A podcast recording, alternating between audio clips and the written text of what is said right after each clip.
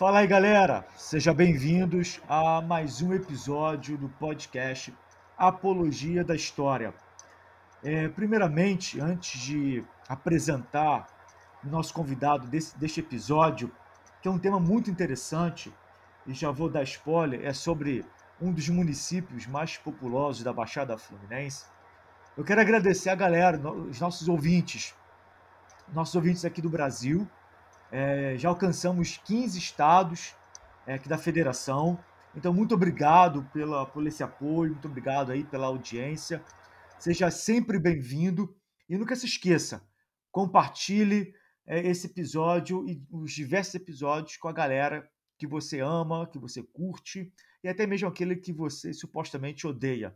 Também queremos agradecer a galera também dos Estados Unidos. Muito obrigado pela sua, pela sua atenção, pelos compartilhamentos. Queremos agradecer também a galera é, da França, da Argentina e também da Alemanha. Galera, muito obrigado por esse apoio que tem dado a, a esse podcast. Podcast que começou há pouco tempo com o intuito, o objetivo de falarmos da coisa mais maravilhosa da vida, que é sobre história. E o nosso convidado de hoje é, é alemão, né? tem um nome alemão, então vou deixar que ele se apresente. É, Alofes, quem é você aí nessa dura vida na fila do ônibus? alemão, alemão direto, né? De linhagem direta de uma mãe migrante do Rio Grande do Sul e um pai migrante do Rio Grande do Norte, nascido no Rio de Janeiro. Eita, né? que maravilha! É, o famoso Entre Rios. É, meu nome é Alofes Daniel Batista, sou professor, historiador, é, já que foi mencionada a origem do meu nome, né? O nome do jogador de futebol da seleção alemã, lá no fim dos anos 70, anos 80. O nome do jogador é o Klaus Alofes. Aí meu pai gostou muito mais do nome do meio do que do nome próprio, que seria Klaus, que é Cláudio. Né? Então, quase me, me, me, tornei um Cláudio lá e pelo meio do percurso minha mãe é, deixou meu pai por Alópolis, mas falou que ia por um nome cristão, botou Daniel. Né? Me jogou na Copa dos Leões. mas então, sou, eu estou né, cursando o doutorado pelo programa de pós-graduação da Rural, né? tem um, uma pós-graduação é, em parceria dos dois campos da instituição, campus de Nova Iguaçu e campus de Seropédica, obviamente a sede. Fiz o, o meu mestrado com defesa em 2014 pela Unirio, né, os, dois, dois programas de pós-graduação com financiamento né, da CAPES. Muito importante a gente falar quão, quão importante é para a pesquisa e para o pesquisador né, se manter né, as agências de fomento né? Durante minha graduação, que foi na Rural, aí essa sim, totalmente, integralmente, no campus de Nova Iguaçu da Rural, é, eu tive bolsa de, de, de, de, iniciação científica, tive bolsa de, iniciação profissional com PIBID e com o PIBIC.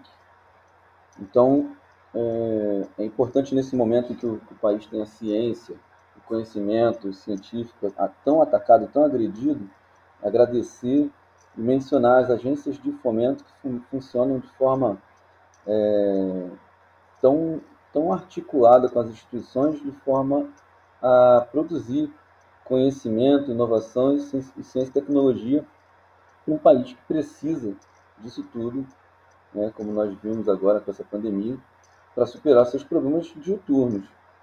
É, estou né, nesse, nesse programa de pós-graduação pesquisando a, a, cidade de Nova Iguaçu novamente. Eu não, não sou um camarada muito fiel a essa minha trajetória, mas mudei de, de, de, de foco quando se trata da temática. Eu continuo no mesmo espaço, mas mudei de, de espaço de temporalidade e mudei de, de, de temática. É, durante o meu, minha graduação e o meu mestrado, eu fiz um estudo mais voltado para a história política, uma história política no contexto de ditadura militar. Então eu fui abordar a prefeitura da cidade de Nova Iguaçu e a Câmara dos Vereadores de Nova Iguaçu no contexto do golpe até ali o fim do milagre econômico, meados da década de 70, é, porque a cidade tem uma alternância um tanto quanto curiosa né, na quantidade de prefeitos, né? Então, uma alternância muito grave, muito grande de, de prefeitos na cadeira. Isso me chamou a atenção logo nos primeiros meses de pesquisa na graduação.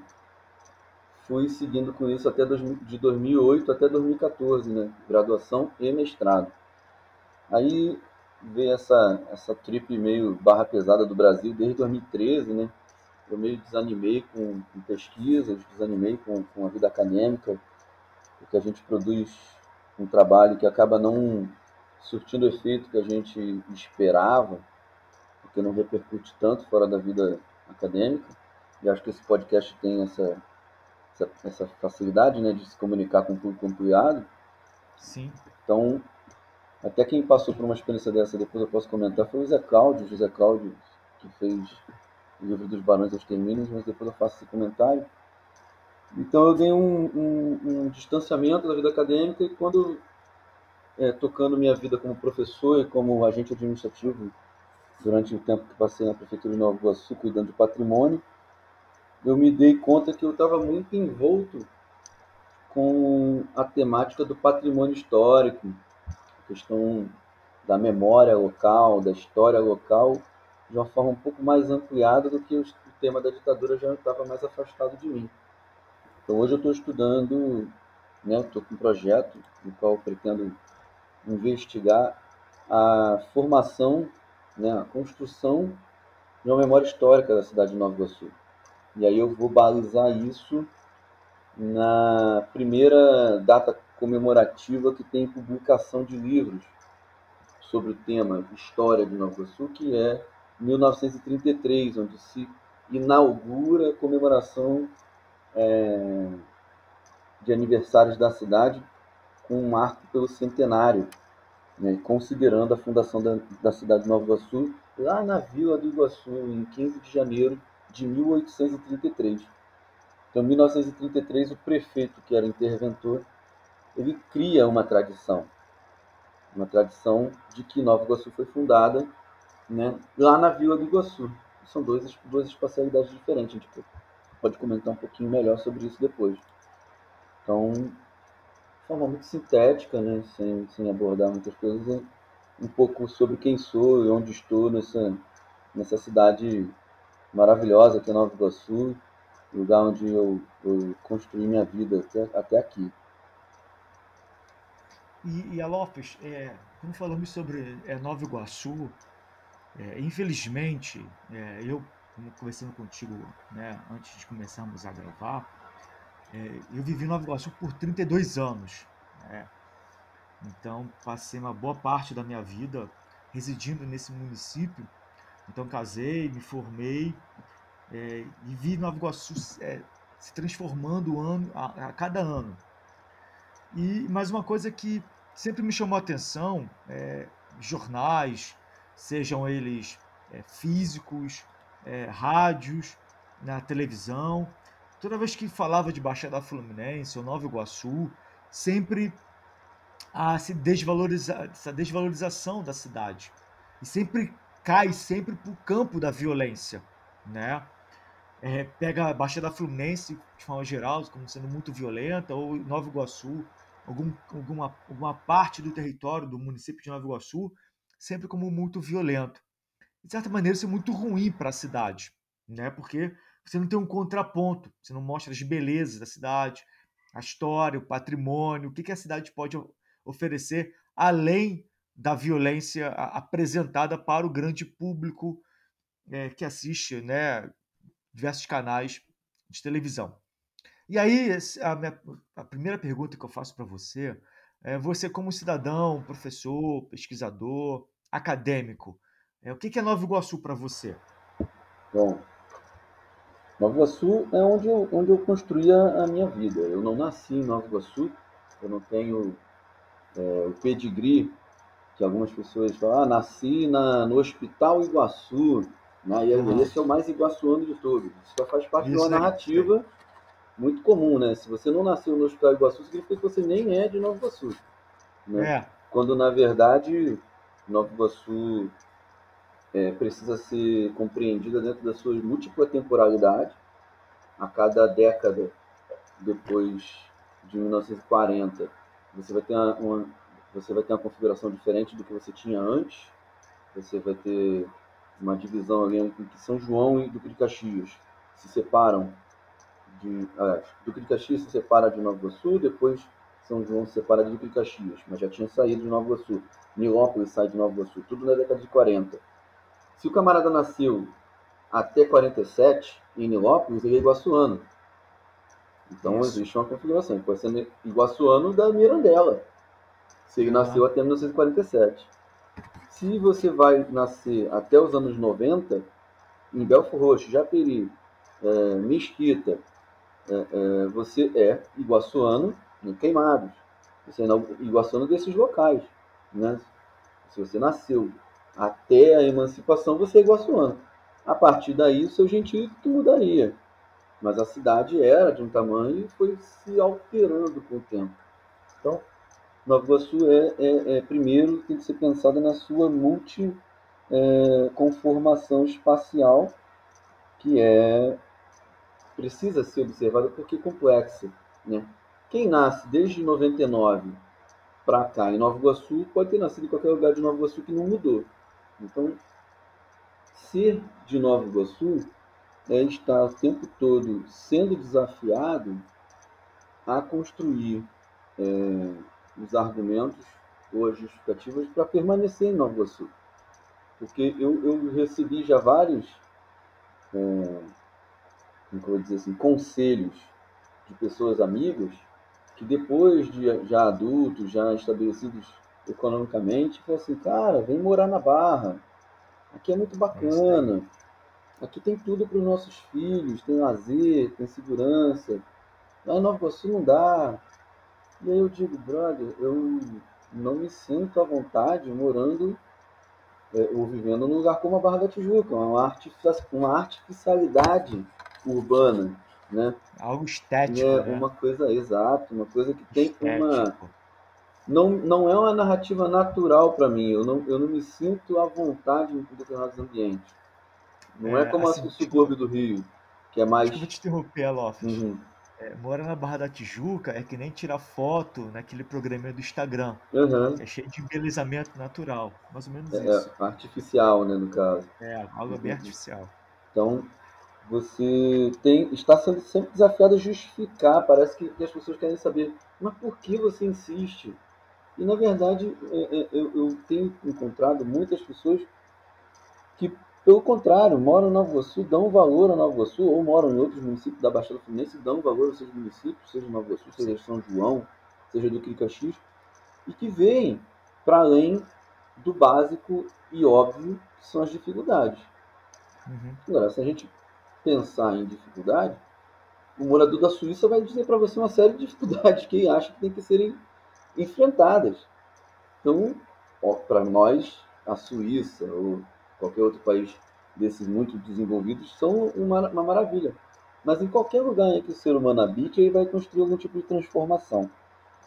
E se todo mundo se evadir da região que você vê que tem dificuldades, o que vão restar no- nos, nos espaços são as pessoas que não têm condição nenhuma de lutar por ele. E vão ser mais massacradas do que já são agora. Então, Nova Iguaçu, para mim, é, é uma convicção. É, é- é até estranho, né? Dizer isso, mas Uhum. Nova Iguaçu é uma convicção. Eu sou convicto de que Nova Iguaçu vale a pena. É um lugar que eu gosto, tem seus problemas, sim, mas eu não, eu não, não vejo Nova Iguaçu pela ótica da violência, como nos anos 90 ou início dos anos 2000, a Baixada já teve um estigma muito mais forte.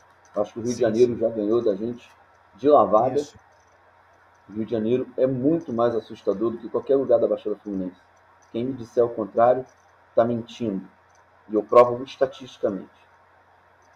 É, eu acho que é, sobre isso que você está falando, cara, uma situação que piorou para alguns municípios da Baixada, é, ali em Belfor Roxo, é, Japeri, onde eu trabalho, é, em outros municípios foi a questão da época da UPP, ainda no governo Sérgio Correto. Cabral, que a UPP ela não veio para solucionar nada, ela só piorou a situação. Na política de empurramento.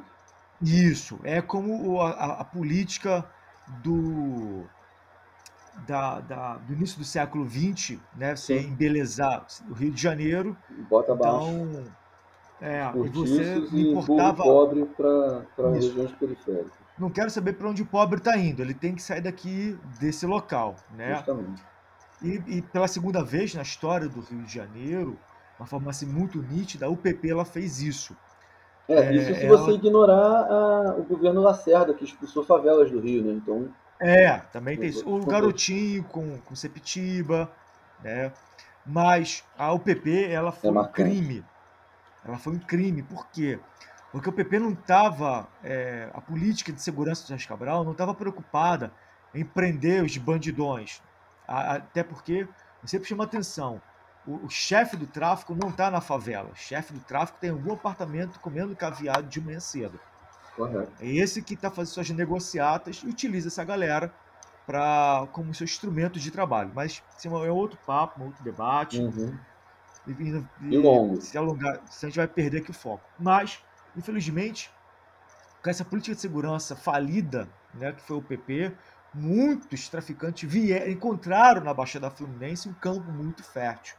É onde eu trabalho em Japeri, quando eu comecei a trabalhar lá, é, ainda, era- ainda era um, um canto, era uma cidade, perdão, é, bem tranquila. E depois disso, né, foi piorando gradativamente. Hoje, de certa maneira, é um pouco insuportável né, desse, de, de trabalhar, até mesmo de viver, porque constantemente a violência está na, na porta. E aí a culpa não é da localidade, é a culpa das políticas de Exato. seguranças que não fizeram o seu papel, que não foi a segurança. Então, infelizmente, o tráfico encontrou na Baixada Fluminense uma fertilidade muito grande para atuar um pouco distante do Rio de Janeiro. E E, ainda vou além, ainda vou além. É, tá para além da Baixada Fluminense. Regiões Uhum. mais do interior, Paracambi, um pouco mais, um pouco mais distante, também já estão iniciando é, é, um sofrimento nessa influência do tráfico, infelizmente. Né? Mas, é, mas o que você falou é verdade, cara. O Rio de Janeiro, alguns cantos do Rio de Janeiro, o negócio também é complicadíssimo. Sim, esse E aí, parênteses cara? importante que você fez, é, destacar que no início dos anos 2000, quando eu, eu- passei pela, pela vida militar, no, no alistamento militar, né, é, eu, eu servi em Itacuruçá e depois servi em Angra. Então, assim, eu tinha a perspectiva do sul fluminense que eu não, não teria antes, ou não teria se não passasse por lá. É, o trajeto que eu tinha que usar, que é a estrada de Madureira, o crescimento populacional na região de- depois de Cabo Sul até o quilômetro 32 e o empurramento que já existia antes do Cabral de grupos paramilitares, né, de, de, de milicianos e de, de traficantes para a região, vindo da Zona Oeste, vindo ali pelo, pela estrada do, de, eh, da antiga Rio São Paulo, já Uhum. estava impactando o Rio- a cidade de Nova Iguaçu por aquele ângulo da cidade Sim, que é um ângulo Sim. muito esquecido por todas as gestões. É, se você pegar os governos de Nova Iguaçu, desde a década de 80, não vou nem pegar no período da ditadura, que aí é covardia que esses caras não fizeram nada mesmo. É. Né?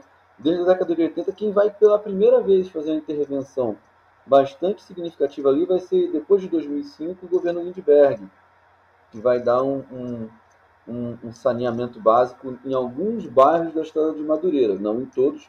Acho que nenhum governo conseguiria, é, numa cidade do tamanho de Nova Iguaçu, resolver todos os problemas, nem que fosse o melhor do mundo. Mas Uhum.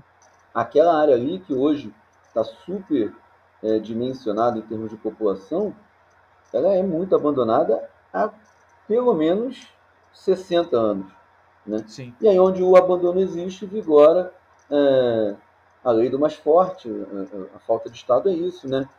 O, o cidadão médio não tem nem a quem recorrer, e aí chega o cara para cobrar segurança, para vender bujão de gás com ágio, para botar gato net. Essa é a realidade que vem da, da Zona Oeste, aquela região geograficamente é muito próxima. Né? E, cara, é... em Queimados o negócio também tá esquisito, né? Porque tem alguns conhecidos em Queimados, cara, que você tem briga de internet entre, entre milícias, entre grupos.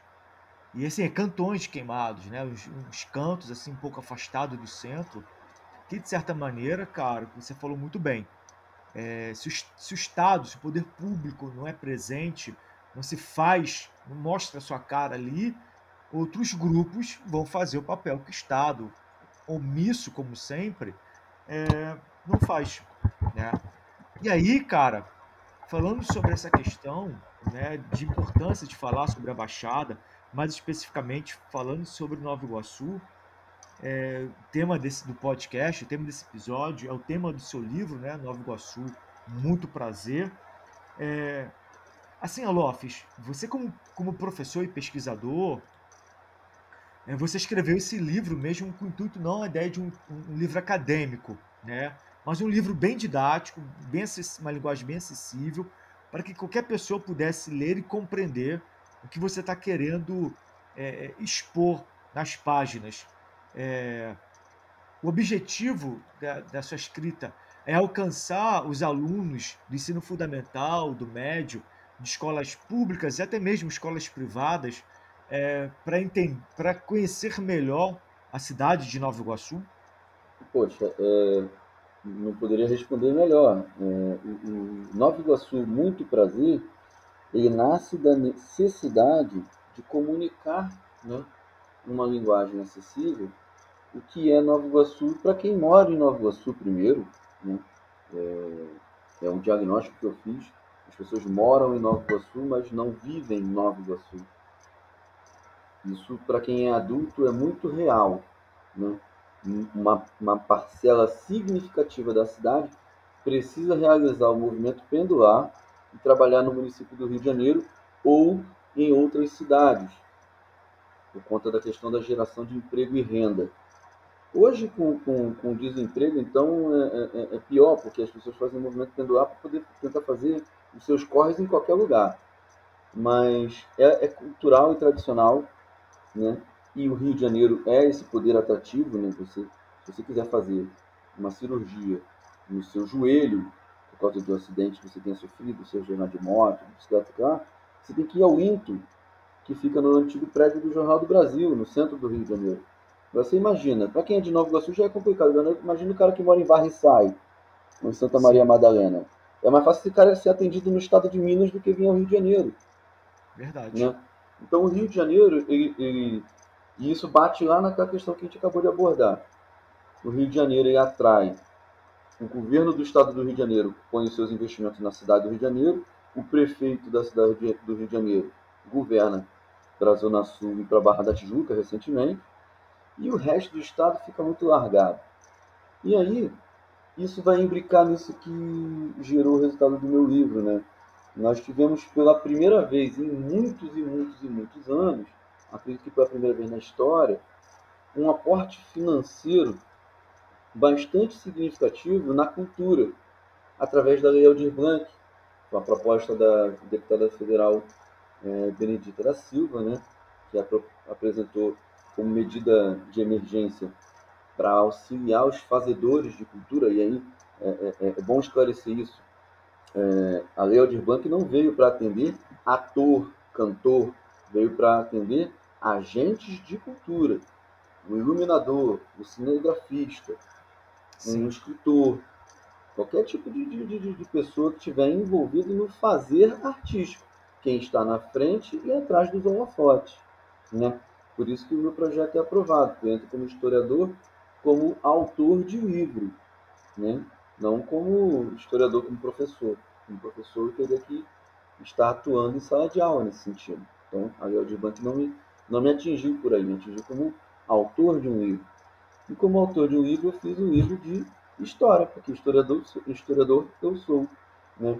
Então, não poderia, poderia fazer um romance, poderia fazer poema, poderia, se eu fosse né, alguém com essa habilidade, um talento que eu não possuo.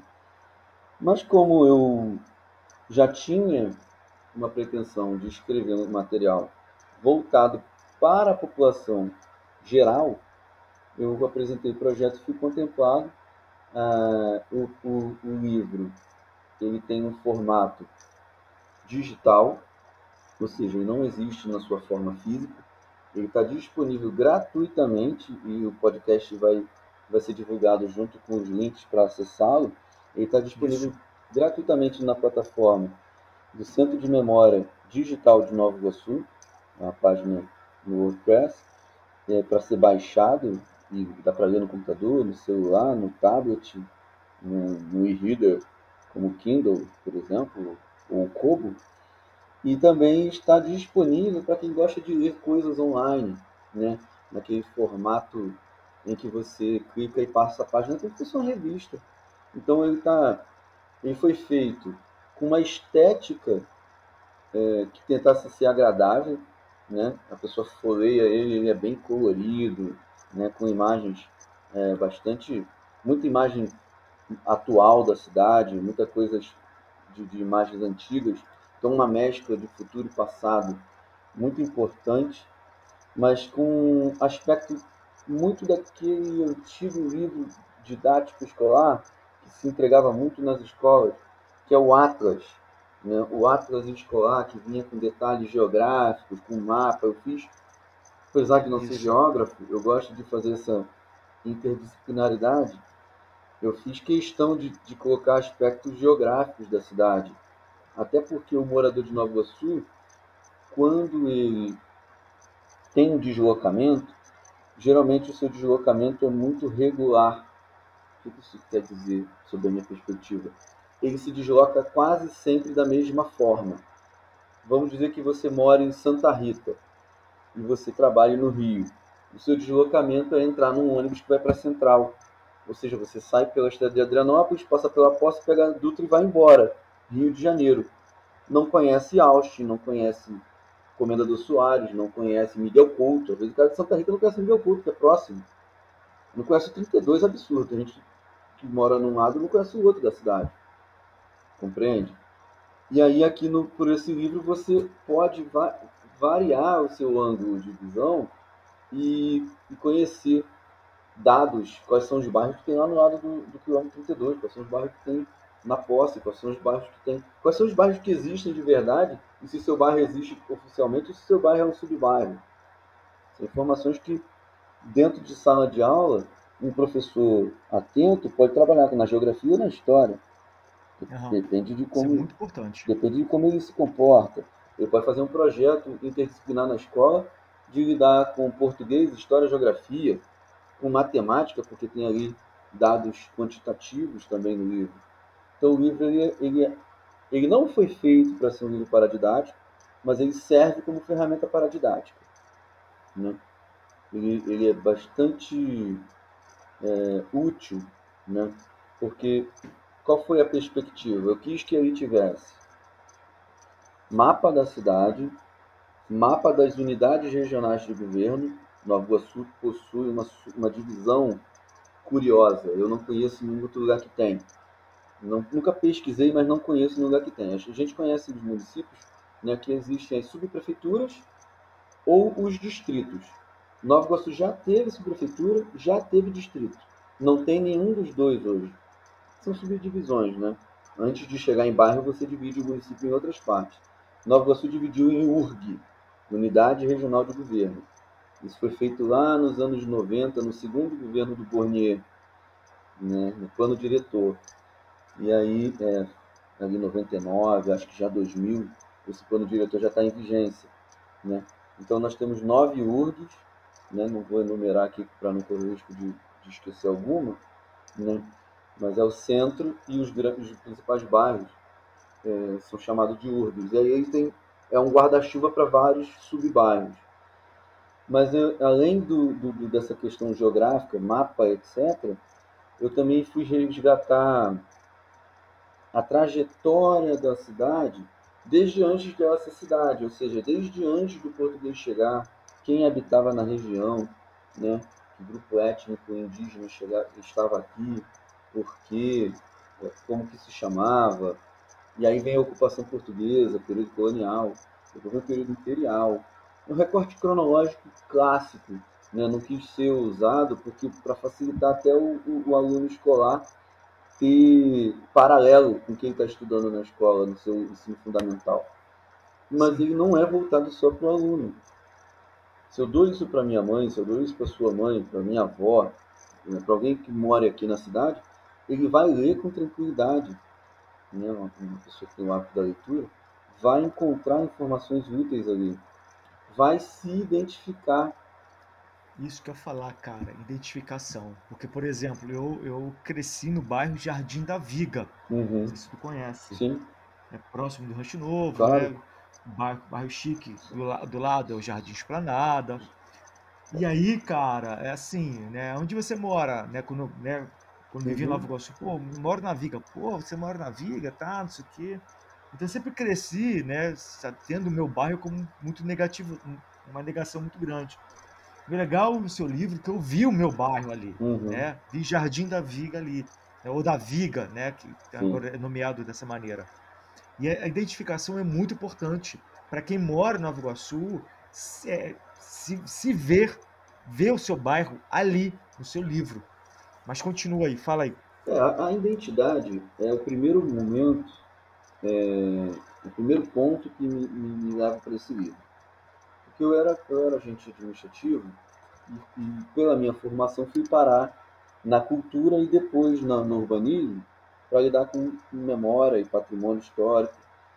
E quando você vai estudar qualquer coisa com relação à memória, patrimônio histórico, é, você vai ser sempre exposto diante da deterioração do patrimônio histórico da Baixada Fluminense como um todo, de Nova Iguaçu, por, por, por regra, infelizmente. Uma coisa muito comum é a descaracterização de bens móveis, é, perdão, de bens imóveis da cidade. Em qualquer lugar no centro da cidade que você for e tiver, que tinha 10 anos atrás uma casa característica ali da década de 30, 40, 20, você vai chegar lá e ela foi posta no chão e foi posto ou um arranha-céu ou um estacionamento. Isso no, no, no, no, contexto de crescimento imobiliário que foi a década de 2000 para 2010, ali entre 2005 e 2015, né? um crescimento imobiliário muito grande em Nova Iguaçu. Nova Iguaçu não está fora é, da crise, mas Nova Iguaçu ainda continua com esse movimento de crescimento imobiliário. Não sei se é inércia, né, porque o movimento foi muito grande, ou se Nova Iguaçu tem alguma dinâmica econômica específica. Mas não para de crescer prédios em Nova Iguaçu. Eu não sei explicar, porque aí teria que fazer um estudo econômico para saber o que, que justifica isso. A questão é, se você destrói todo o imobiliário, todo o mobiliário urbano tradicional, em 15 ou 20 anos ninguém vai saber o que, que é aquela cidade. E pior, não é feita uma reforma urbana na cidade. As ruas que estão sendo utilizadas hoje são as mesmas que foram abertas em 1933 pela Arruda Negreiros. Isso daí. Então você tem uma cidade que em 1933 tinha cerca de 20 mil habitantes e tinha o dobro do tamanho. E que hoje tem metade do tamanho e tem dezenas de vezes mais a quantidade de gente, Uhum. com as mesmas ruas. Algo não vai dar certo. Eu não preciso dizer isso ah, de forma técnica, todo mundo entende. É engarrafamento, né? falta de água, falta de, de transporte público de qualidade. A qualidade de vida afunda. E aí, nos últimos cinco anos, eu tenho observado uma descentralização dos investimentos imobiliários para bairros mais periféricos. Não só em projetos imobiliários como Minha Casa Minha Vida, tá? Alguns projetos imobiliários até de classe média, né? Para bairros como Santa Rita, como quilômetro 32. O primeiro que teve nesse sentido foi lá no Cabo Sul, na estrada do Mato Grosso, que é até o Clube Paradiso, no Cidade Paradiso. É bem distante. Então, assim, você não é só prédio grande no centro da cidade. Mas, é, voltando para o foco, então, quando você vai descaracterizando a cidade, a pessoa pensa assim: eu não pertenço a essa cidade. Minha mãe veio, sei lá, da Bahia. Nós temos um- um- uma população migrante muito grande em Nova Iguaçu. O jovem que tem 15 anos nasceu aqui na Baixada, nasceu em Nova Iguaçu, ou nasceu no Rio porque a mãe teve que vir parir no Rio de Janeiro, porque durante muito tempo nós ficamos sem maternidade na cidade, ele não se enxerga como iguaçuano. O cara bota no Facebook ou no WhatsApp ou sei lá no, nas redes sociais que mora no Rio de Janeiro. Ele não diz que mora em Nova Iguaçu, principalmente quem é jovem, tem um estigma nele. Ele não se Isso. sente à vontade para se, se dar a pertencer a essa cidade. Quando ele está no Rio de Janeiro, se ele for curtir Lapa, se ele for curtir bloco de carnaval, e alguém perguntando ele mora, ah, eu moro, eu moro, moro longe. Aí o cara fala assim, ah, tu mora o quê? Campo Grande, Santa Cruz? Não, não, longe, eu moro longe, mas eu moro mais para pro lado da. Depois da Pavona, sabe? O cara vai dando uma desenrolada. Ou o contrário. Quando o cara quer contar uma marra de brabo e tá no Rio, pô, meu irmão, tu sabe o que tu tá falando? Eu moro na Baixada Fluminense. Tá entendendo? Você tem os dois, as duas formas de fazer é, o uso né, do, do- do local. Eu já fiz isso, cara. Eu fiz isso no quartel. Mas não, irmão, vai ficar de marra comigo? Eu sou de Nova Iguaçu. Vai ficar de Tá caô maluco, comigo? pô? Tá maluco? conhece? Tu não me conhece não, cara. Vim lá É de isso Corumbá. mesmo. E aí o cara, pô, Corumbá, que nome é esse? Aí o cara vai pesquisar Corumbá, aí vai procurar jornal, é, né? Só, só sai notícia triste. Então, É, é o que você constrói como identidade. Agora, que outra identidade alternativa a gente oferece para esse cara? Esse cara não sabe que a cidade tem patrimônio histórico. Não sabe nem que tem história, a cidade não tem história. Porque não tem um patrimônio histórico identificado, nem no centro da cidade, nem nos bairros. Você não tem uma placa de rua nas ruas. No centro ainda encontra uma placa ou outra, mas você vai num bairro de Nova Iguaçu, fora do centro, não tem uma placa. Se você for a Vassouras, tem um projeto que eu acho fantástico. O cara bota a placa e diz quem é o cara da placa. Pô.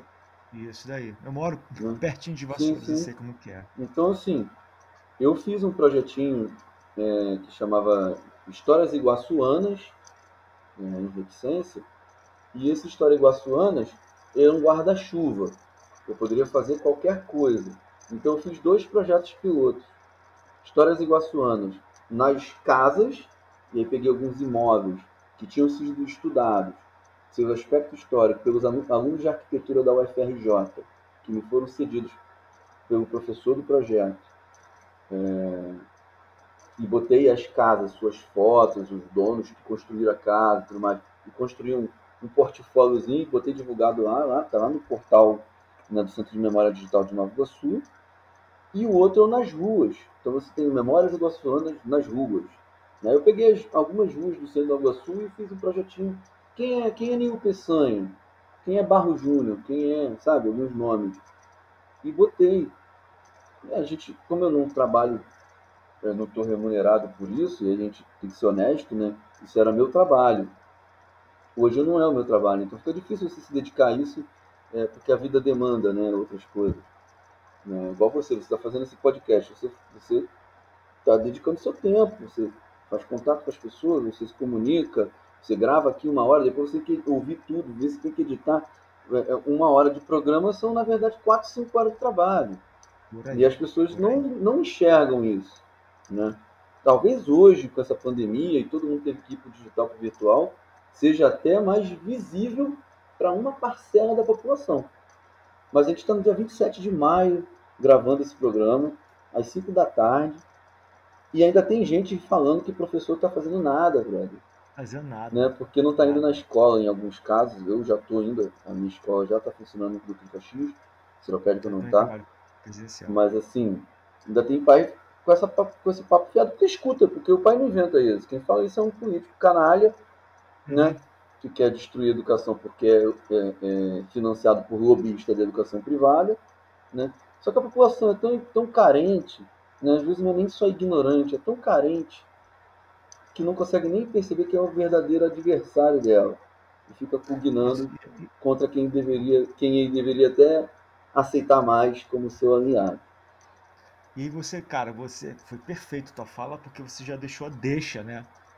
Para a próxima pergunta, porque é o seguinte, você falou da cidade de Vassouras, né? Eu recomendo quem nunca visitou que vá. É Maravilhosa. uma cidade muito Tenho grandes amigos em Vassoura. muito bonita, uma cidade assim encantadora, encantadora. E aí por que eu falo encantadora? Porque Vassouras é, é- é uma cidade turística e ela, ela, ela valoriza os seus imóveis, a arquitetura, Aham. é o período colonial, é o período do Imperial. Império, perdão, imperial, né? E aí isso é muito legal, muito legal mesmo. E aí, Alof, você falou da cidade de Vassouras, você também comentou de uma população que, infelizmente, né, Nova Iguaçu, que ela tá, tá desassistida, né, de, de, de informações para que possa para que possa conhecer sua própria realidade. Isso que eu queria falar contigo, cara. Assim, como que assim, você como historiador, ao escrever o seu livro, Nova Iguaçu, muito prazer, você teve todo o cuidado, todo o carinho de mostrar para a galera que para os leitores, dizer assim, ó, isso aqui é Nova Iguaçu, e Nova Iguaçu sim tem uma riqueza histórica. Então assim, Uhum. como como que podemos valorizar, como que podemos incentivar, quais os mecanismos é, é, que podemos utilizar para dizer o seguinte: ó, cara, Nova Iguaçu não é somente aquilo que se passa na televisão de forma negativa, de violência, assalto ou feminicídio, porque infelizmente, como eu falei lá no início, é que está estampado nos noticiários sobre a Baixada Fluminense, especificamente Nova Iguaçu. Mas como historiador, como que você apresenta esse lado histórico é, lindo que a cidade possui? Um, um aspecto importante a ser, a ser destacado, né, é que antes de historiador eu me sinto cidadão iguaçuano. Eu não nasci em Nova Iguaçu, mas eu vim para cá com três anos de idade e aqui é, formei a, a minha vida. né? Me formei, eu tive a oportunidade, inclusive, de me formar academicamente aqui, coisa que muito iguaçuano não pôde, né? Porque em caso. 2006 vem o projeto da expansão universitária do, do governo do PT, né? É bom destacar, dar, dar o nome a quem, a quem tem o direito do crédito, de trazer Verdade. uma universidade pública para Nova Iguaçu, coisa que sempre foi vedado pelos donos do poder, porque estavam associados com um outro projeto, que é o de ensino privado, Sim, né? a sim. saber, Unig SESN, Isso daí. antigo SESN. Né? Então, Abel também, é? Abel, Abel, Belfort de. Abel mais para Belfor Roxo, mas se você pensa em Nova Iguaçu, né? Depois vem a Estácio, que vai chegar já com a Rural, já, já, já no território. Mas se você pensa Aham. historicamente, a Unig ela é fundada como SESN lá nos anos 70. Nos anos 70 é fundado, por exemplo, a UF. Né? Então, assim, e o governo nos anos 70, nós temos que entender o seguinte: nós não temos o estado do Rio de Janeiro do jeito que ele era em 71, por exemplo. Existia o estado da Guanabara, que é a cidade do Rio de Janeiro hoje, e o estado do Rio de Janeiro. Nova Iguaçu, em, em 1971, por exemplo, era a cidade com o maior número de habitantes do estado e a dinâmica econômica mais potente do estado. Poderia muito bem ter recebido a universidade aqui. Teria mudado a história. Claro que não vou fazer aqui a acho, axiologia, nem, nem ciologia, porque não é o papel do historiador, nem de ninguém que seja sério, mas qualquer lugar onde você funda universidade pública, há um desenvolvimento, com exceção de Seropédica. Verdade. Se você for É pelo estranho mundo isso, né, inteiro, o único Verdade, caso muito de excepcionalidade em que não há desenvolvimento econômico e social no lugar onde tem uma universidade é Seropédica. Muito estranho Né? isso. E, e, e, tem Verdade. sua razão de ser, porque os cursos eram voltados para uma elite, e essa elite não era daqui, né? Ela mandava seus filhos virem estudar em Seropédica, para depois voltarem para seu local de origem. Agronomia, veterinária, zootecnia. Então era filho de fazendeiro de qualquer lugar do Brasil que vinha aqui estudava e voltava para sua terra. Óbvio que o dinheiro que esse cara possuía não ficaria no lugar. Entendeu? Quando você muda o perfil de formação, você começa a deixar recursos no município. Porque o menino que estuda educação física pode aula na cidade. E pode ganhar dinheiro ali e pagar imposto ali. Agora, o cara que estuda veterinário, não vai, não, imagina todo mundo que estudasse veterinário abrisse veterinária Seropédica. Só ia ter veterinária lá. Entendeu? Então, assim, tem cursos que mudam a dinâmica econômica do lugar. Vou voltar na, na questão. Então, assim, como cidadão, eu me tornei historiador. E aí, como historiador, eu tenho uma visão crítica. Né? Então, tenho uma atuação política muito mais para o campo da cultura. Né? Participei como conselheiro municipal de cultura de Nova Iguaçu. Participei também como conselheiro municipal de turismo, né? turismo é, mais recentemente, e nesses espaços sempre quis propor debate republicano sobre política pública. O que isso significa? Quando eu vou para esses espaços, eu vou já preparado para me aborrecer, porque as pessoas com a maior das boas vontades, muitas das vezes não estão fazendo debates republicanos. O que significa? Né? Eu sou o dono de uma ONG e estou num debate público, o cara não deixa de ser o, dono, o membro da ONG. Ele quer levar a política pública para a ONG, ele não quer levar a política pública para a cidade. Ele quer ver uma forma da ONG acessar a política pública. Eu não estou falando mal de ONG, eu estou mostrando como as pessoas às vezes confundem o debate público com o debate privado. Essa é a discussão republicana que devia estar no centro da nossa sociedade, porque todos os escândalos de corrupção que a gente tem no Brasil são fruto da falta de republicanismo da nossa população.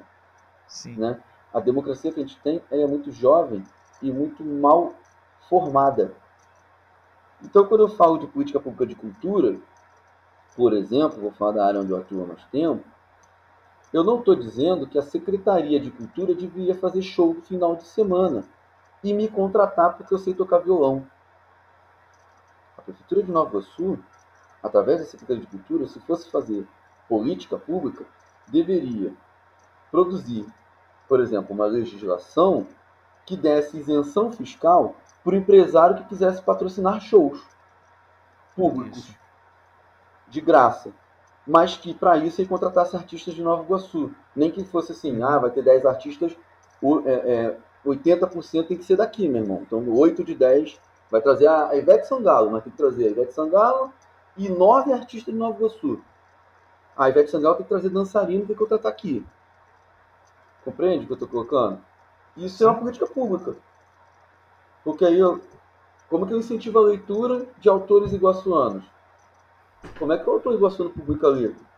Se não existe nem livraria direito em Nova Iguaçu. A Nobel que tinha dentro do shopping fechou, tem uma dentro do, do, do Top Shopping tinha uma, fechou. No Shopping Novo tem uma, é, é a Acho que é a Saraiva. A Saraiva é mal das pernas para o cara que é falho. É, e tem uma no centro Nova Iguaçu. E as sebos que tinham acabaram. Mas eu quero publicar Verdade. um livro. Como é que eu publico um livro? Eu publiquei um livro agora, eu fiz das tripas corações para fazer e foi digital. Que é muito mais fácil, não teve toda a logística, questão de gráfica. Mas teve toda uma burocracia. E eu sou um cara alfabetizado. Agora você imagina um artista um cordelista, um indivíduo que aprendeu o seu fazer através de ouvir, através de vivência, através da experiência, não através do mundo acadêmico. Como esse cara concorre a um edital, ganha um edital e cumpre com o edital e presta conta? É um trabalho burocrático para caramba e que não é qualquer indivíduo que tem nem coragem de tentar. Eu falo para você, hoje se tiver um edital, eu não sei se eu estou afim de topar, porque minha vida está muito complicada. Você tem que se deslocar a sua vida toda para atender o edital. Ou você tem uma empresa. Só que se você já tem uma empresa, você não precisa tanto de edital. Você vai direto nas empresas e pega patrocínio. Entende? Então a política pública passa para mim por aí, por aí. E não estou falando só de financiamento, estou falando de formação continuada. Né? É, a Secretaria de Cultura fez um esforço enorme para que a Lei de Blanc desse andamento, mas é um absurdo você perceber que quando vem a Lei Aldir Blanc, o município não tem estrutura já preparada para dar conta do edital do, como Aldir Blanc. Por quê? Porque não tem o hábito de produzir política pública. Tem o hábito de produzir eventos. Evento não é política pública. E essa que é a confusão, né, cara? Exato. Porque, voltando à questão de vassouras, né, quem já foi é, vai, vai entender muito bem o que eu vou dizer, como também tem amigos lá, cara, em Vassouras você tem a plaquinha, né, que aponta uhum. é, centro cultural e não sei o que. Isso é muito legal porque você desenvolve. E essa falta de política pública do turismo em Nova Iguaçu, de você apontar para os locais de valor, a, a, questão não somente do, do, de você pagar, né, como um show, não nem pagar, né, uhum. é, mas de você incentivar que a população local possa conhecer sua realidade histórica, é, é, eu vejo também com uma falta de política pública também de um, uma questão desse desenvolvimento cultural. É, ou, ou eu estou enganado? É, deixa eu ver se eu entendi o que você está querendo. Mas se eu não conheço minha cidade, como é que eu vou valorizar ela? Isso daí. Entendeu? Isso daí. É, se eu. Porque Vassouras, por maior que seja fisicamente, Vassouras tem quase o mesmo tamanho físico de Nova Iguaçu. Tá? Eu já fiz essa comparação. Exatamente porque eu tenho amigos lá, a gente estava discutindo que Nova Iguaçu é maior que Vassoura. O cara, não, mas nós temos tantos mil metros quadrados vocês também. Não é jovem, mas não se mede cidade por metro. Se mede cidade por dinâmica econômica, por tamanho da população, Isso. demografia, né? Isso daí. É E a- mu- Nova Iguaçu é muito Nova mais é muito muito mais importante na dinâmica econômica do Brasil, a- na maior longa duração do que Vassouras. Ah, mas Vassoura foi o Vale do Café, blá, blá, blá, blá. Ok, mas a duração disso é curta e já faz mais de Isso século aí. que acabou. Perfeito. Enquanto que Nova Iguaçu, pro bem ou pro mal, é cortada por uma das rodovias mais importantes do Brasil, que é a Dutra. Então não dá para comparar. Hoje Nova Iguaçu tem quase um milhão de habitantes. Quem me disser que Nova Iguaçu não tem um milhão de habitantes tem que provar, já que a gente não tem censo. Eu bato o martelo É. que tem. Fo- Fora a questão da Dutra, as multinacionais que foram instaladas Ao longo dos na- na- anos. virando a Dutra, que algumas foram fechando, Claro. é, isso mostra o valor econômico que Uhum. a cidade possuía. E de longo curso. possui. Não é uma coisa de Sim. ciclo. Porque o café foi um Uhum. ciclo econômico. E que passou dali foi para São Paulo. E depois que passou, ficou arrasado o município de Vassouras. Né? Mas então, Verdade. assim, como eu vou valorizar um lugar, algo, qualquer coisa? Como eu vou valorizar se eu não conheço? Se eu não dou. Eu não posso valorizar aquilo que para mim não tem valor. Então, a primeira coisa que você precisa para dar valor a algo ou a alguém é conhecer. Então eu acho que assim, não sei é, se é pretensão demais, mas acho que a contribuição que esse livro traz é que possa favorecer é, que o cidadão conheça a cidade, minimamente. Tem o hino da cidade, tem a bandeira da cidade, o que significa os elementos da bandeira da cidade. Isso é uma grande bobagem para mim. Mas é importante enquanto conhecimento. Enquanto conhecimento é, é enciclopédico, porque isso forma o cidadão. Eu estou pensando já no, no menino na escola, é uma leitura, cara. O cara está lendo ali, leu que o, o, o símbolo da bandeira tem quatro quadradinhos, dois azuis, dois brancos, papapá. Ele leu alguma coisa, ele saiu um pouquinho do Free Fire, ele saiu um pouquinho do, do, do. Facebook, entendeu? E, e, E outra- e- outra- e só para concluir esse raciocínio, ele não está lendo sobre Pirapora do Norte, que ele não sabe nem que existe, ele está lendo do lugar onde ele vive. E de graça, porque Isso. o livro é PDF. Compreende? Mas, mas E outra coisa, cara, é, outra coisa, assim, né, nós professores de história, né, quando vamos falar sobre o Brasil colônia, né, chegada dos portugueses aqui, isso Uhum. aqui, escravizaram os índios, pipi, papapó, né? E aí, cara, quando lê no seu livro que, cara, os portugueses chegaram até Nova Iguaçu, sim, você, como assim chegaram até Nova Iguaçu? Chegaram em Nova Iguaçu. Eles extraíam as madeiras em Nova Iguaçu, jogavam o rio abaixo e chegavam na Baía de Guanabara. Então, assim, pô, como assim? Pô, isso é, tá- isso é- isso é- é fake. Não, cara, não é fake não, isso é real. Isso é fato. Nova Iguaçu, ou a Baixada, ela contribui, contribui, contribuiu e contribui muito para a existência da cidade do a Rio de quantidade de Janeiro. olaria que se tinha aqui na região da Baixada Sim. Fluminense para fazer as, as casas no Sim. casario do antigo do Rio de Janeiro. E aí o, aí o maluco vai assim, cara, tá de sacanagem. Pô, Nova Iguaçu tem tudo isso? É, cara, Nova Iguaçu tem tudo isso daí. Então, a, a, a, a sua proposta do livro, que achei muito bacana, cara, é isso. O leitor se identificar no campo histórico, ou no período histórico, e assim, caraca, o meu município ele tem valor histórico. Uhum. E Isso que é isso que nos falta como moradores, pesquisadores, professores da Baixada Fluminense, sempre sempre apontar, assim como eu faço na cidade onde eu moro também, eu sempre como moro numa região, né, do Vale do Café, sempre toco nesse assunto, né, no caso especificamente aqui, e muitos alunos te olham com aquela, o que olhar meio regalado, como assim? É, cara, onde você mora tem uma importância histórica. É, recentemente, íamos para outro ponto, mas só fazer um comentário. a prefeitura da cidade de Pati do Alferes, olha só, pasme, cara, ela queria mudar o nome de uma praça que é, o nome dessa praça é homenagem a um negro que lutou contra a escravidão, Manuel do Congo, uhum. você já ouviu falar. Sim.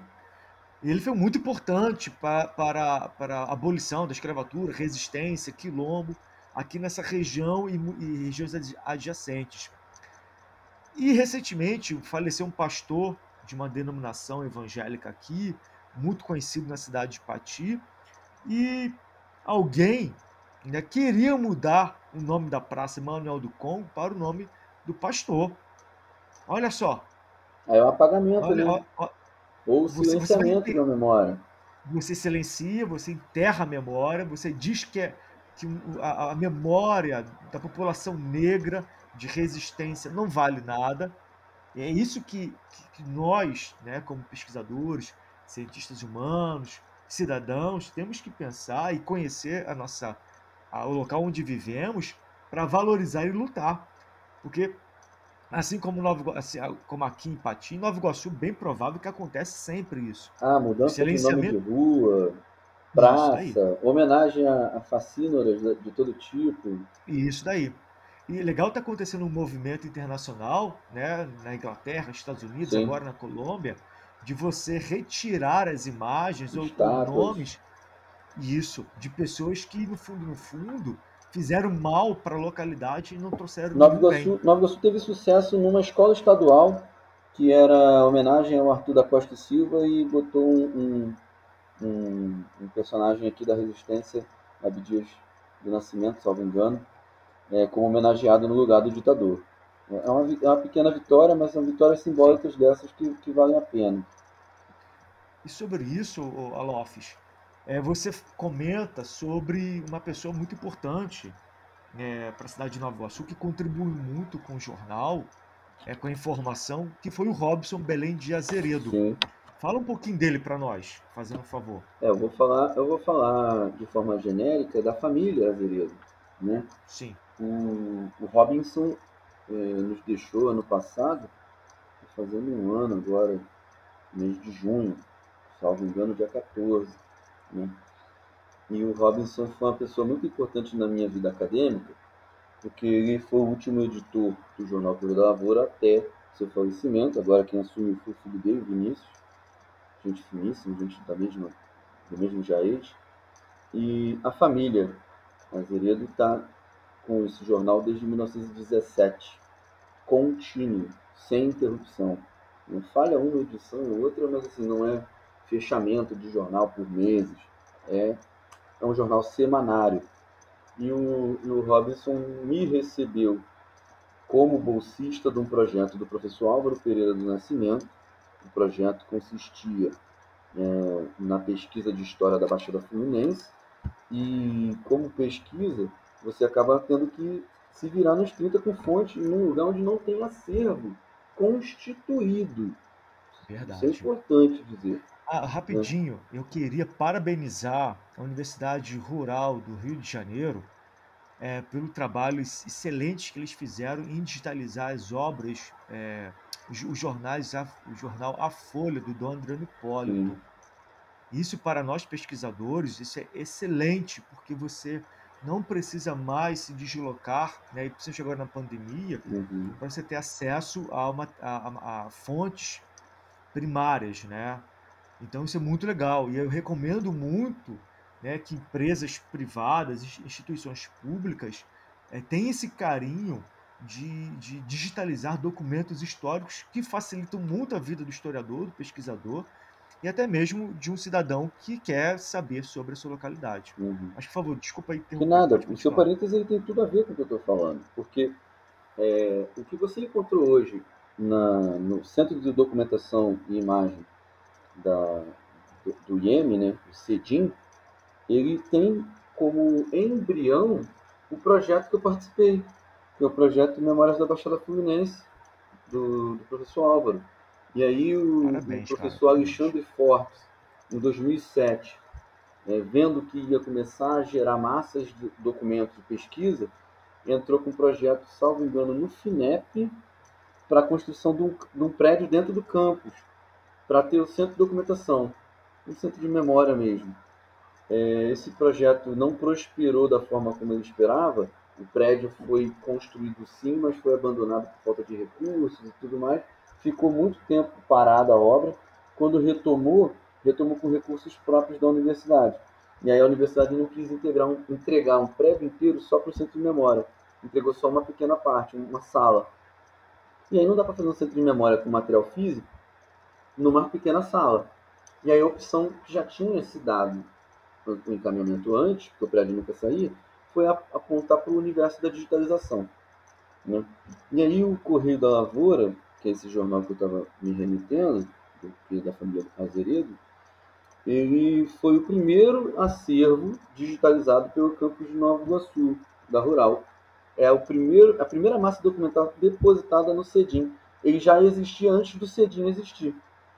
E eu fui aluno que coordenei junto né, com uma equipe de, de, de colegas a digitalização disso. O projeto era do professor Álvaro, né? mas durante uma parte do projeto eu, eu meio coordenei, porque o professor Álvaro estava é, no ano do centenário da Revolta da Chibata, e é um dos maiores especialistas no tema, então ele estava com muitos compromissos. E, e aí eu, ele me delegou a responsabilidade de tocar a rotina de digitalização. Em 2010 isso foi, foi executado. Então hoje, de 1917 até 2010, Todo o jornal Correio da Lavoura físico está digitalizado e depositado no Centro de Documentação e Imagem né, do IEM, do Instituto Isso Multidisciplinar. É e aí, com esse projeto, outras portas foram se abrindo. O arquivo da Cúria Diocesana, onde trabalha o Antônio Lacerda, né, o professor Antônio Lacerda, Excelente fez pessoa. contato, foi um dos contatos que nós acessamos. Está sendo digitalizado Esse... todo o acervo do, do, do, do da Cúria Diocesana, né, do arquivo da Cúria Diocesana. É, isso já vem de longa data. Isso, desde 2000 e ele pouco. Fazia pesquisa lá, na época da, da graduação, uhum. ele falava comigo que tinha é, é, pesquisadores interessados sim, sim. em digitalizar tudo que tinha sobre o André O primeiro projeto de digitalização lá no, lá no, no arquivo da Cúria Diocesana, por exemplo, foi a professora Marisa Carvalho, da UF, né, em 2001, 2002. Então, assim, são processos que vão gerando frutos ao longo do tempo. Né? Então, assim, é, a atuação da gente enquanto cidadão, enquanto pesquisador, ela se atravessa. Porque o fato de eu procurar, para a minha pesquisa, produzir memória da pesquisa, vai facilitar um pesquisador do futuro, porque a minha fonte eu encontro ela, eu entro em contato com ela. E aí, falando de apologia da história, né? É, quem for vir aqui como pesquisador para saber alguma coisa, né? É, que, que eu falo? Por que, que é importante quando você gera pesquisa você deposite não apenas o seu, a sua monografia, a sua dissertação, a sua tese numa, num banco de teses, num, num banco de textos, mas também o fazer historiográfico, seu, seu acervo, as entrevistas que você produz, seus cadernos e blocos de anotação serem depositados em centro de documentação é importantíssimo porque o seu fazer historiográfico está escrito num momento histórico. E aí, daqui a 50 anos, 60 anos, o pessoal vai querer entender, mas por que, que o Alofes ou por que, que o Eduardo estão pesquisando tal tema? Por que, que isso era importante lá naquela época? Então, o seu fazer historiográfico também é história. Né?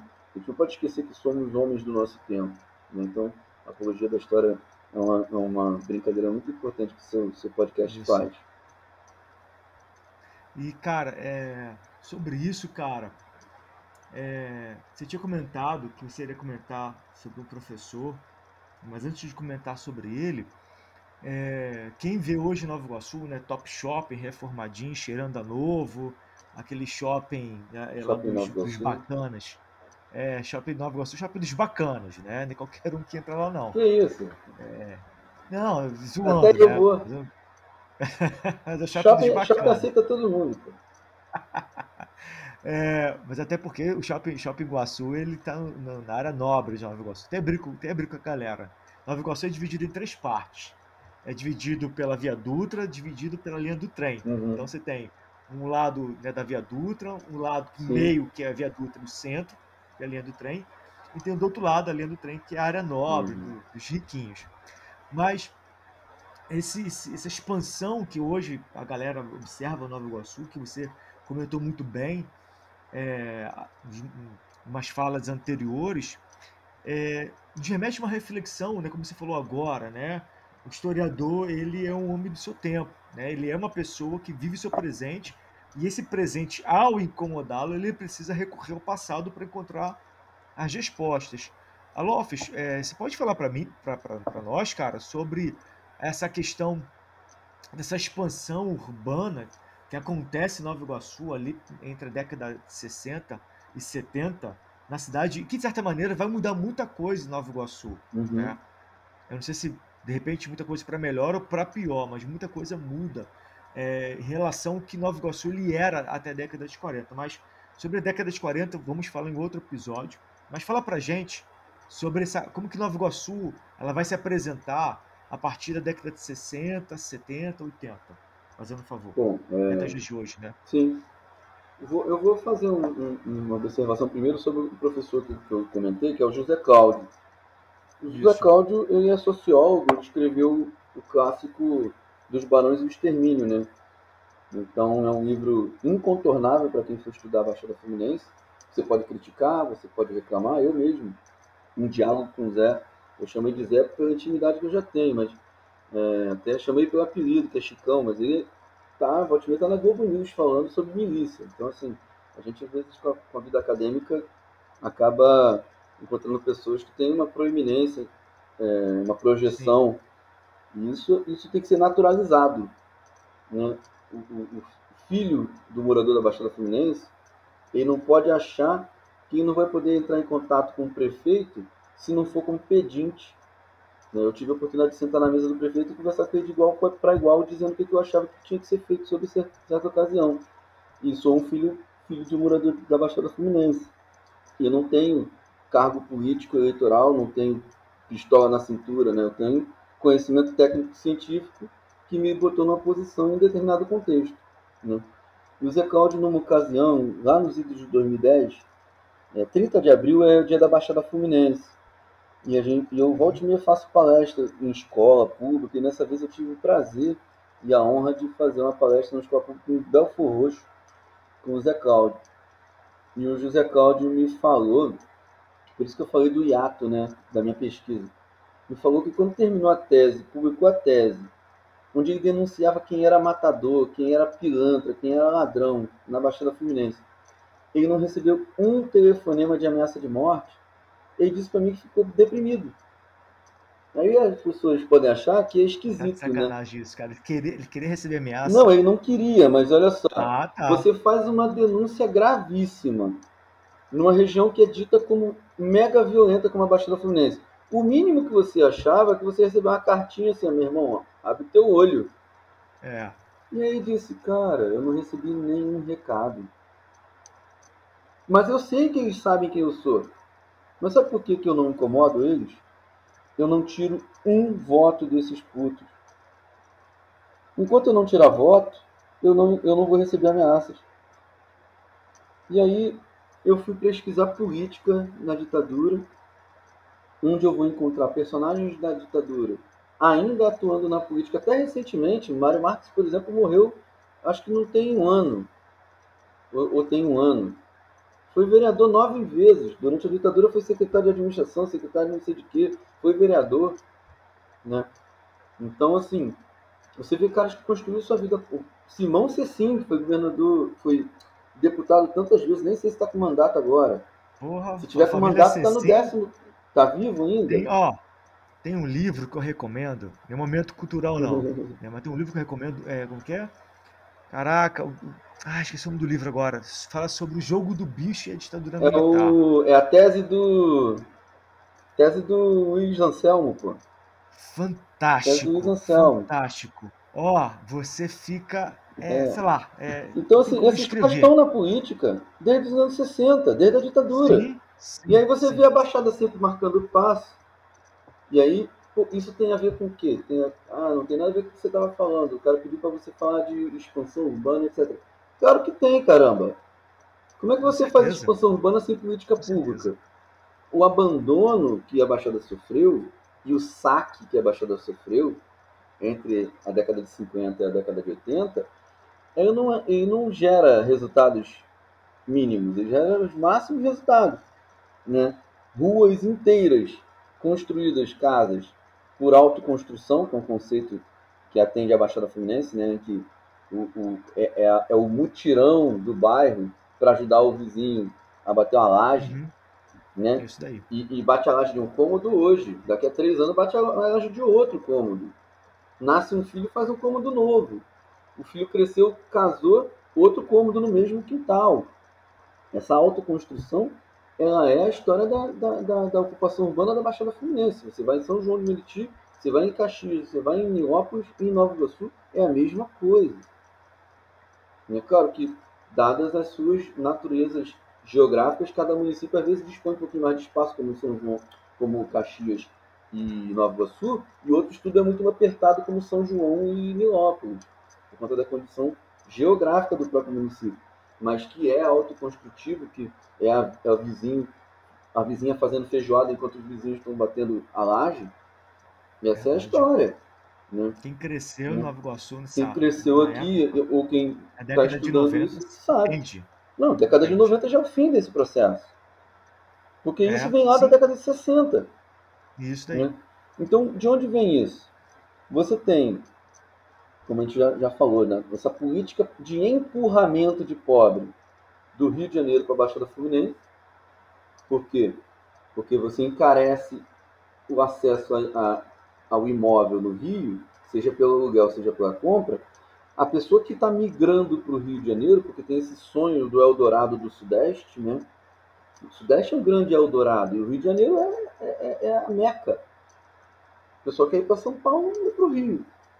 Quando você bate no Rio de Janeiro, com três filhos, com mulher, cachorro, né, igual vida seca, né, migrando, e você bate na rodoviária Novo Rio, vindo num pau de arara, não tem onde morar, vai ver o aluguel na cidade do Rio de Janeiro é impraticável. Você pega o trem e vai para mais longe possível. E geralmente mais longe possível é Cabo Sul, é Campo 32, é, é, é, é, é Comendador Soares. Lembrando que existia o ramal Leopoldina funcionando, você vai parar em Jaceruba, Adrianópolis, Vila de Cava. E aí você chega lá, um, um, um paraíso. Água abundante, terrenos baratos.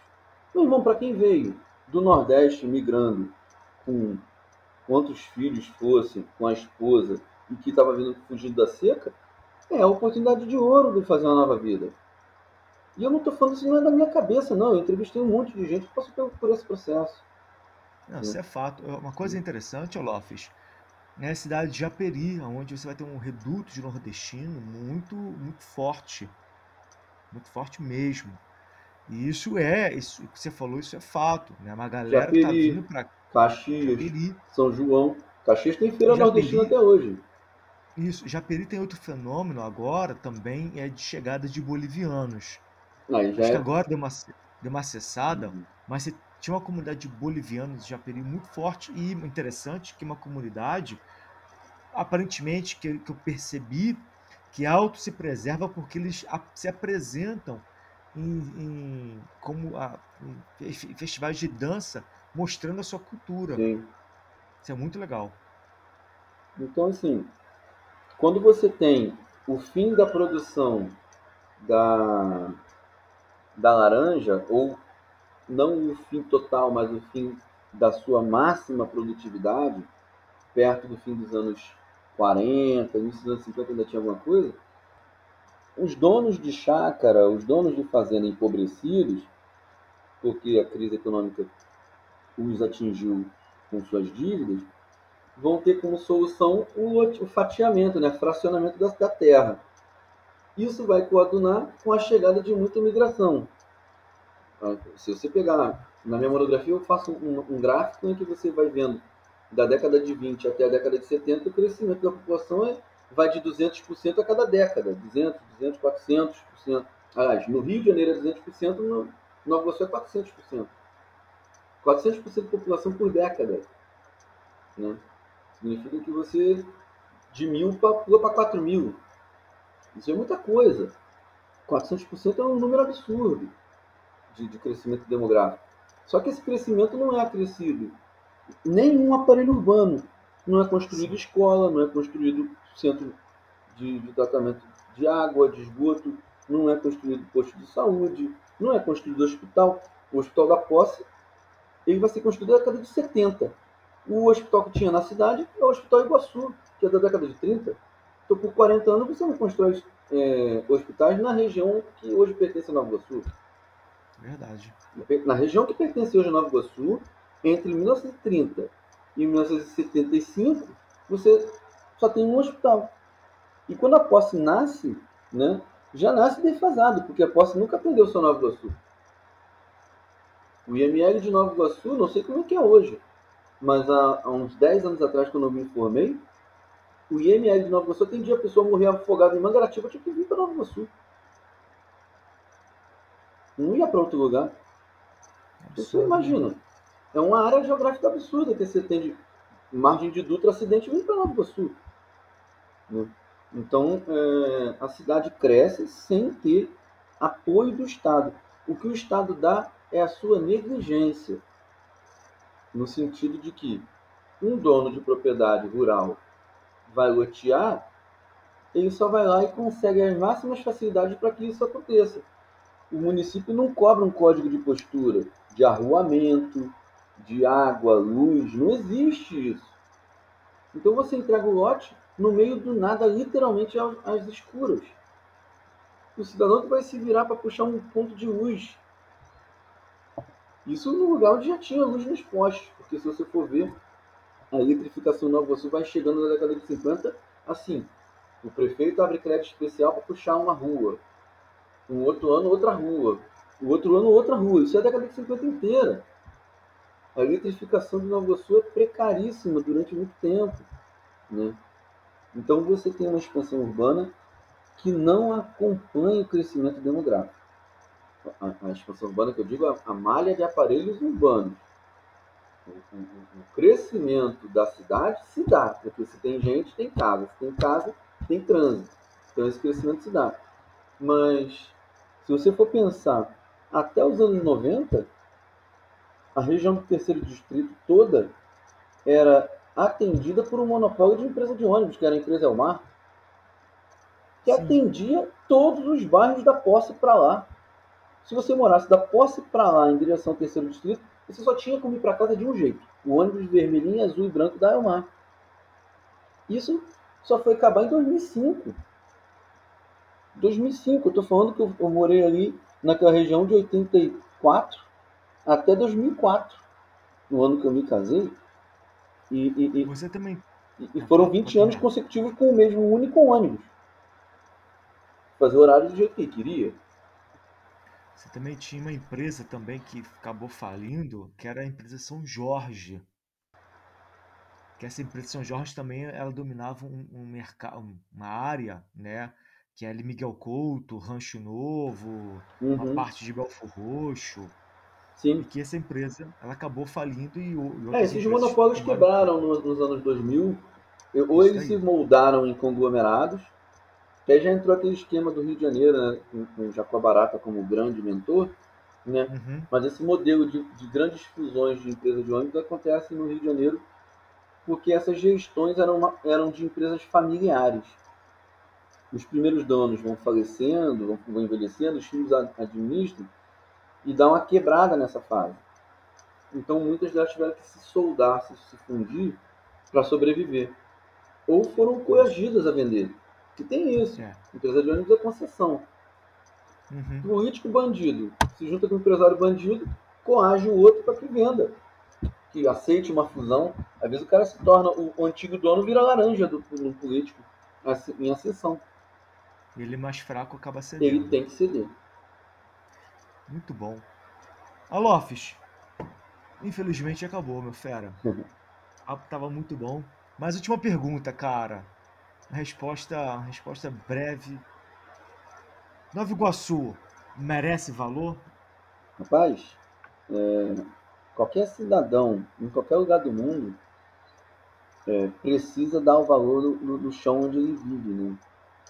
Isso não estou falando aqui como descendente de, de, uma gaúcha que os gaúchos têm muito disso, do, do valor da, da, da, própria terra, né? Valor, valorização da cultura gauchesca. Eu não estou falando desse, desse ufanismo, né? que é uma coisa que me uhum. incomoda muito. Essa, ah, eu sou Nova Iguaçu com muito orgulho, muito amor. Isso não é a minha praia, não. Eu, eu sou muito avesso a ufanismos. Porque são, são, é, é o pai do fascismo, do nazismo e do, e do bolsonarismo. Então, é, isso daí é, é esse ufanismo sem vergonha o ufanismo é o, o, o primeiro refúgio dos canalhas. Mas uhum. Nova Iguaçu merecia ser mais valorizada pela própria população. Uma Sim. população que se valoriza, né, porque você não valoriza o lugar pelo lugar, valoriza pelos seus habitantes. E quando a população se valoriza, ela não elege quem elege, do jeito que elege. Né? Como nós vemos, o cara vendeu o voto por causa de um churrasco na porta da sessão eleitoral no dia da, da votação ou por causa do jogo de camisa para o time de futebol. É claro que existem outras questões envolvidas nisso, mas quando eu vejo um fenômeno recente né, de alguns bairros, alguns empreendimentos fazer um, fazerem um pequeno esforço de botar uma fachada mais bonitinha, botar um letreiro uma estética bacana mais moderna, você percebe que já é uma valorização do bairro. Você evita pegar um trânsito para ir num outro bairro para pegar um barzinho bacana, um restaurante bacana e come perto de casa. Você se sente mais agradável. Então, se cada um fizer, claro, né? Não estou falando para todo mundo abrir uma empresa. Não existe isso. Não estou aqui como é, porta-voz do, do empreendedorismo canalha que a gente vive hoje em dia. É. Mas, quando você tem perto da sua casa uma birosca naquele sentido mais pejorativo possível, em que ali se encontram as pessoas nas condições mais miseráveis e, e, e só tem esse tipo de lazer para você, eu lembro Racionais MCs, né? Quando faz no Raio X do Brasil, o, o, o, o, o, cara só tem o bairro quando vai para pedir uma benção. Ele não tem um centro comunitário, não tem um lugar para lazer, não tem uma praça, não tem um parque. Que, que, ele vai, que valor ele vai dar para onde ele vive? Que valor? Então, assim, quem valoriza a população do lugar vai valorizar o lugar. E a população do Nova Sul é muito bacana. É uma população muito boa, muito trabalhadora. Tem gente ruim como todo lugar, mas o que tem de gente boa em Nova Sul não está no gibi. Tem. E assim, eu queria homenagear meu pai e minha mãe, porque meu pai já falecido já faz bastante tempo. Meu pai era um nordestino, que veio de Sergipe. Aos 14 anos de idade, chegou no Rio de Janeiro e comprou uma casa para construir. E minha mãe, que veio do norte fluminense, Itaperuna, é, próximo de Itaperuna, é, Leeds, Leeds uhum. não, agora. Enfim, norte de Fluminense, é, queria homenageá-los porque ao, ao, ao viver em Nova Iguaçu, acabaram se conhecendo, se casaram, foram, fufaram. Estou aqui conversando contigo, Alofes. Alofes, é bem provável que tu quando criança, viu o show da Xuxa. Programa, né? E quando tinha aquelas. Viu, não? Programa, programa show da Xuxa, sim. Ah, tá. Então tinha umas brincadeiras lá, então quando a criança ganhava, né, falava assim: manda um recadinho lá, manda um beijinho pro seu pai, pra sua mãe, pra você. Alofes, manda seus beijinhos, fique à vontade. Ah, bacana. Cara, mandar um abraço é, grande pros meus filhos. Não sei se eles vão ter paciência de ouvir um podcast de história com o pai deles, coisa que eles escutam a vida inteira, né? faço questão. Meus filhos sabem cantar o hino de Nova Iguaçu. E, que bom, Isso cara. sabem porque eles escutam e tal, nos eventos que eu vou, acaba tocando e aprendendo. Eles acham engraçado. É um hino horroroso, diga-se de passagem. é, um beijo grande para meus filhos, para meu pai, que eu vou mandar o áudio e com certeza ele vai ouvir. Meu pai está morando lá em Parnamirim, no Rio Grande do Norte, voltou para a terrinha, teve essa oportunidade. Para minha mãe, acredito que ela vai ouvir também. Mãe sempre, sempre atura esses, ah, é verdade. Mãe, que mãe. o filho faz, né? E um abraço forte para os meus amigos, é, historiadores e historiadoras da Baixada Fluminense, pessoal dos movimentos sociais, culturais, é, com quem eu tenho contato. Não vou nomear porque a gente acaba cometendo injustiças, mas vou mandar um abraço forte para o pessoal do coletivo Professora Nádia Félix e, e através desse, para todos os grupos de, de pessoas com quem eu tenho é, lutado, ombreado aí nos últimos 15 anos, mais ou menos, em em que eu tenho tomado decisões mais públicas de, de, de participação social em Nova Iguaçu. Antes eu era um cidadão muito mais comum, apesar de eu não ser nenhum representante público de, de coisa alguma, tenho tentado fazer um pouquinho, um pouquinho além do, do que pagar IPTU cada ano. Então, Alofes, muito obrigado, cara. Você vai voltar porque vamos falar sobre é, período colonial em Nova Iguaçu e eu quero né, que você volte para falar sobre esse período. Tá bacana. Que iríamos colocar nessa entrevista, mas né, não deu. Eu agradeço então, aí Alofes, pelo convite, pela oportunidade e fica aí à disposição. A gente pode ir combinando minhas participações sempre que forem pertinentes para o podcast. Show. Muito obrigado. Eu que agradeço. Galera, aquele que, aquela galera que nos acompanharam até esse exato momento, muito obrigado. Seja bem-vindo. O podcast está de braços abertos. Meu nome é Eduardo e até o próximo episódio. E para os negacionistas que a CPI está aí mostrando, esfregando a cara, vocês não passarão. Abraços, uma boa semana, fiquem na paz. Tchau.